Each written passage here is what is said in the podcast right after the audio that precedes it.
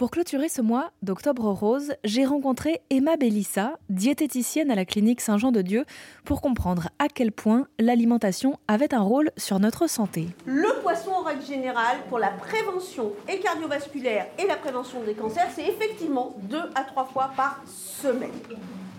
Et ça a un vrai effet bénéfique. Maintenant, c'est pas du saumon trois fois par semaine. Sur l'alimentation, elle doit arriver en préventif. C'est vrai qu'on a une forme d'innocence quand on n'est pas malade et c'est euh, euh, légitime d'une certaine façon de ne pas toujours se préoccuper tout le temps de tout ce qu'on fait. Mais l'alimentation a un vrai rôle de prévention.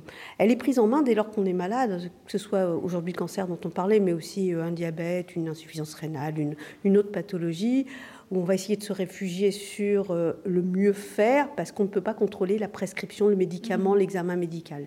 En prévention, une alimentation adéquate, suffisamment variée, qui contient suffisamment de fruits, de légumes, assez diversifiée en fait, va vraiment protéger.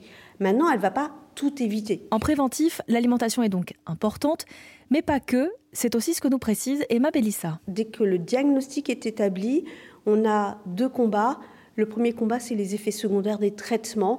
Et donc, comment je fais avec mon alimentation pour que j'ai le moins d'effets secondaires des traitements? Ça, c'est le ça premier peut jouer. pan. Ça peut jouer. Et ça va jouer.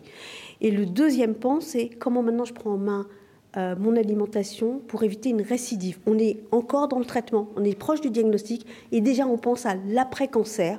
Comment je fais pour éviter que ça revienne Et donc là, on a les questions sur comment je peux faire au mieux.